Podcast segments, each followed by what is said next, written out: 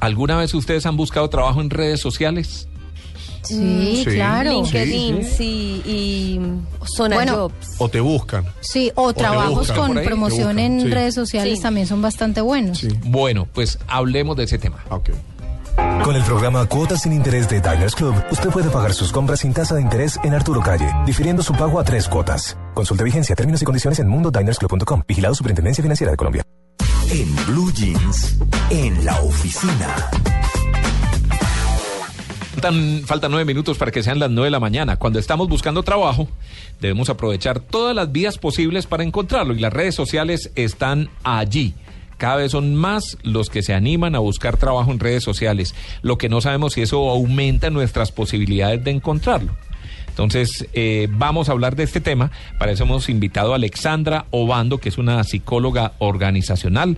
Muy buenos días, eh, Alexandra, y bienvenida en Blue Jeans de Blue Radio. Hola Tito, buenos días.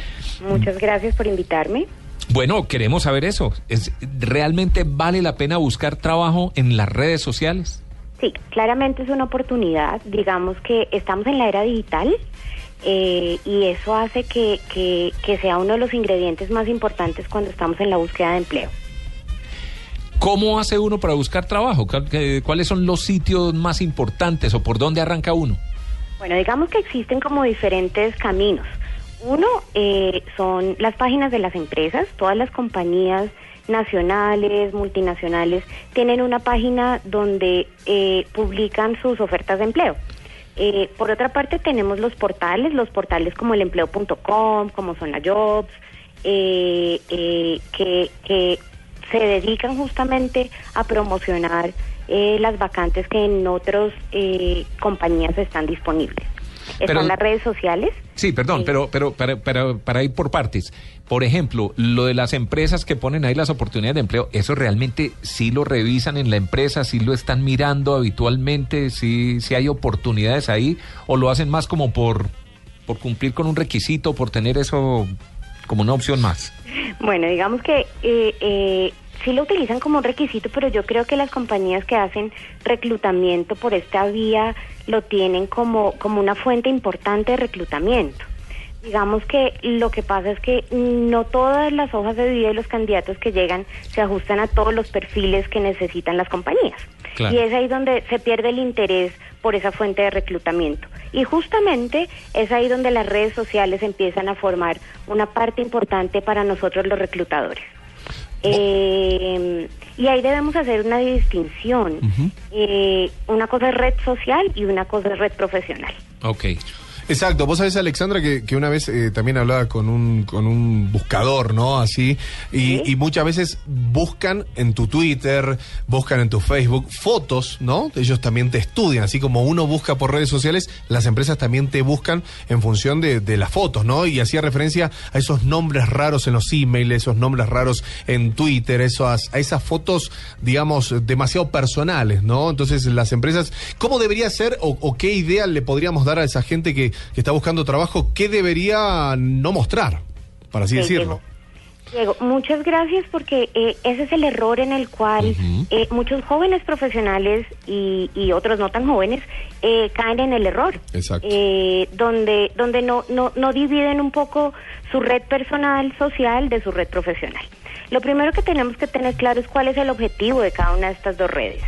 El objetivo social justamente eso es, es crear una red de contactos de amigos y la red profesional tiene un objetivo de cultivar una imagen profesional.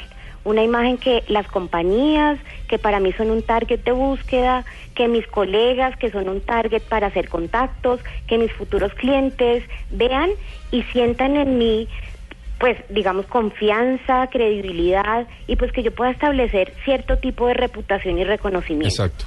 Por eso, pues debo crear una imagen personal.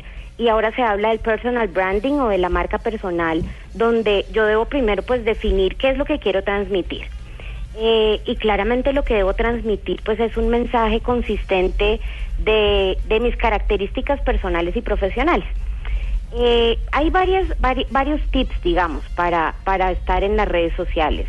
Y es, mm, primero, pues dedicarle tiempo a la construcción de la imagen personal. Eso significa Eh, tomarse una buena fotografía, por ejemplo. Exacto. Eh, no van a poner la foto de al lado de la piscina con todo el grupo de amigos en el último paseo. Sí, esas fotos de, de viernes de rumba, no, no, es de recomendable. viernes de rumba la pueden poner en Facebook, eh, que tenga una limitación para que esté en el grupo de amigos. Pero si voy a utilizar una red como LinkedIn, como Twitter a nivel profesional o como otra, digamos que debo tomarme una foto seria eh, o sonriente, depende de lo que yo quiera transmitir, ¿ves? Pero que realmente eh, cree esa marca personal. Mm, ¿Qué más? Debo ser muy cuidadoso en lo que escribo. Eh, en lo que escribo con respecto a las marcas, con respecto a mis experiencias de servicio, con respecto a lo que me ha pasado con otras personas en mis redes personales. Porque lo que decía Diego es verdad. No solamente eh, eh, eh, en Colombia, sino a nivel mundial. eh, lo que pasa es que muchas compañías, incluso la mía, nos dedicamos a revisar la red personal para recibir más información de los candidatos. O sea, no solo, no solo le miran a uno el perfil que tenga en LinkedIn, sino que No. de pronto se ponen a investigar por ahí qué escribe en Claramente. Twitter, Claro. ¿Qué contactos cómo maneja Facebook su Facebook, cuáles son sus contactos, de Sí. qué habla, con quién se relaciona, las fotos, porque uno cree que las fotos le da a uno por publicar cosas chistosas o salidas de tono y tarde o temprano alguna de estas agencias va a estar mirando ese perfil y va a decir, No, oiga, esta persona como que no es muy seria. que- y no las re- utilizamos. regresar de nuevo. O sea, Pero se quedaron digamos que arriba. solo basta realizar una búsqueda en Facebook o en Google de uno de nuestros candidatos para nosotros crearnos una primera impresión. Una Claro. primera impresión en frío, o sea, no la ha preparado y es bien distinta generalmente la que montan en LinkedIn o en Twitter o en su Facebook profesional a la que hacen en su red social. Yo Eh, quisiera preguntar acerca de LinkedIn específicamente. ¿Cuándo debe uno saber a quién aceptar y quién no? Es una red que, por lo menos en Colombia, no se utiliza demasiado, pero que tiene muchísima fuerza alrededor del mundo.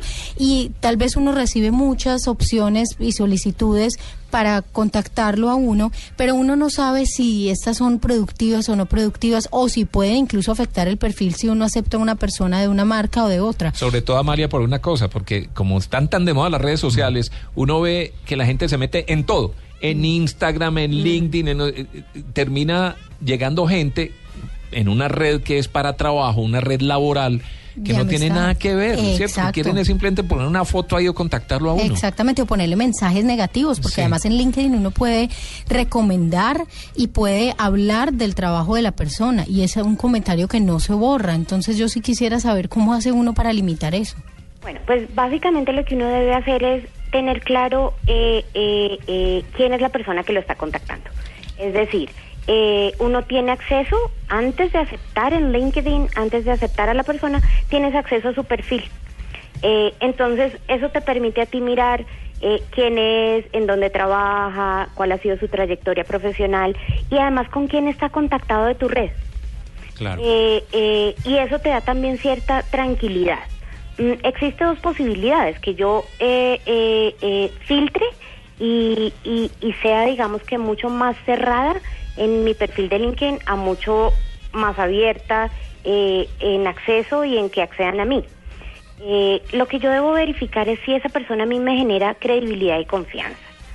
Eh, si es una persona que, que, que, que tiene una buena reputación, que le han escrito buenas recomendaciones, que, que tú lo percibes serio, es una de las personas que, y que además si me va a ser útil en este networking profesional que estoy elaborando. Ese es como el criterio de elección. Eh, por supuesto, eh, como en todas las redes sociales, hay cosas que no quisiéramos que nos pasaran y personas que no quisieran que nos que, que nos contactaran, pero eh, digamos que ese es el mundo digital. Así es. Bueno, pues las redes sociales ya estamos viendo cómo cada vez se convierten más en una excelente opción a la hora de buscar empleo. Alexandra Obando, psicóloga organizacional, muchas gracias por estar con nosotros en, en Blue Jeans de Blue Radio. Muchas